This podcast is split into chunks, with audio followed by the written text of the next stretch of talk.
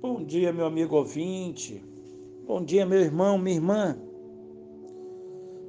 Quero ler com vocês o livro de Efésios, capítulo 5.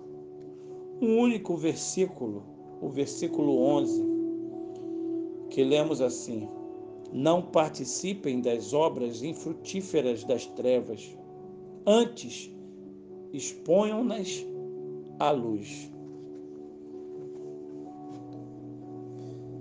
Se você ouvisse uma pergunta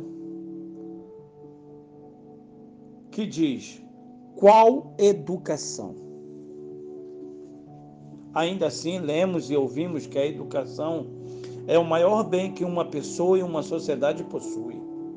Concordamos e repetimos que, com uma boa formação educacional, um indivíduo e uma nação se desenvolvem. Batemos palmas para as frases que nos lembram que carecemos de mais escolas e menos presídios. De fato, diante de tantos e notáveis avanços científicos e te tecnológicos, concluímos que vale a pena todo esforço educacional, porque os resultados são assombrosos. No entanto, devemos sair da superfície. Por exemplo, as guerras são decididas por pessoas de alta instrução.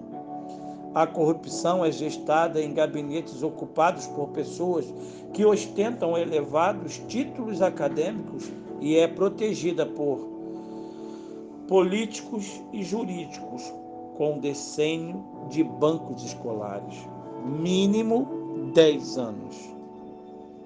A educação pode instruir para competição ou para cooperação, para insensibilidade ou para solidariedade, para a promoção da justiça ou para a legitimidade da maldade.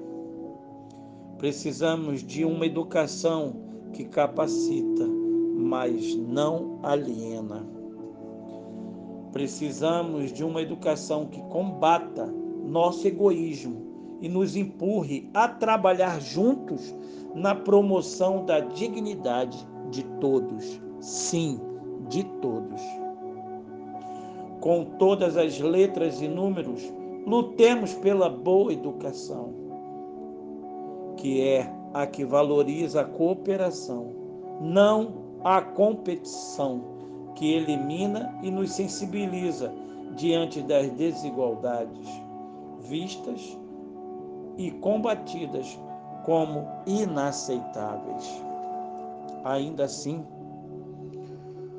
como é que, sendo as crianças tão inteligentes, a maior parte dos homens é tão estúpida? Deve ser fruto da educação. Ah, meu amigo, meu irmão, pare e pense tudo que nós temos como oportunidade de aprender, mas principalmente aplicar em nossas vidas. Quantas, quantas, quantas vezes passamos por uma sala, sala de aula, por um aprendizado, por algo que pesquisamos e quando vemos os resultados, analisamos que em algum ponto andamos errados. É, meu amigo, meu irmão, reflita, reflita sobre todas as coisas que chegam aos nossos conhecimentos. Conhecereis a verdade e a verdade vos libertará. Esta é a verdade que liberta. Jesus Cristo, o nosso Senhor, o nosso Salvador. Para tanto, que Deus te abençoe, que Deus te ajude.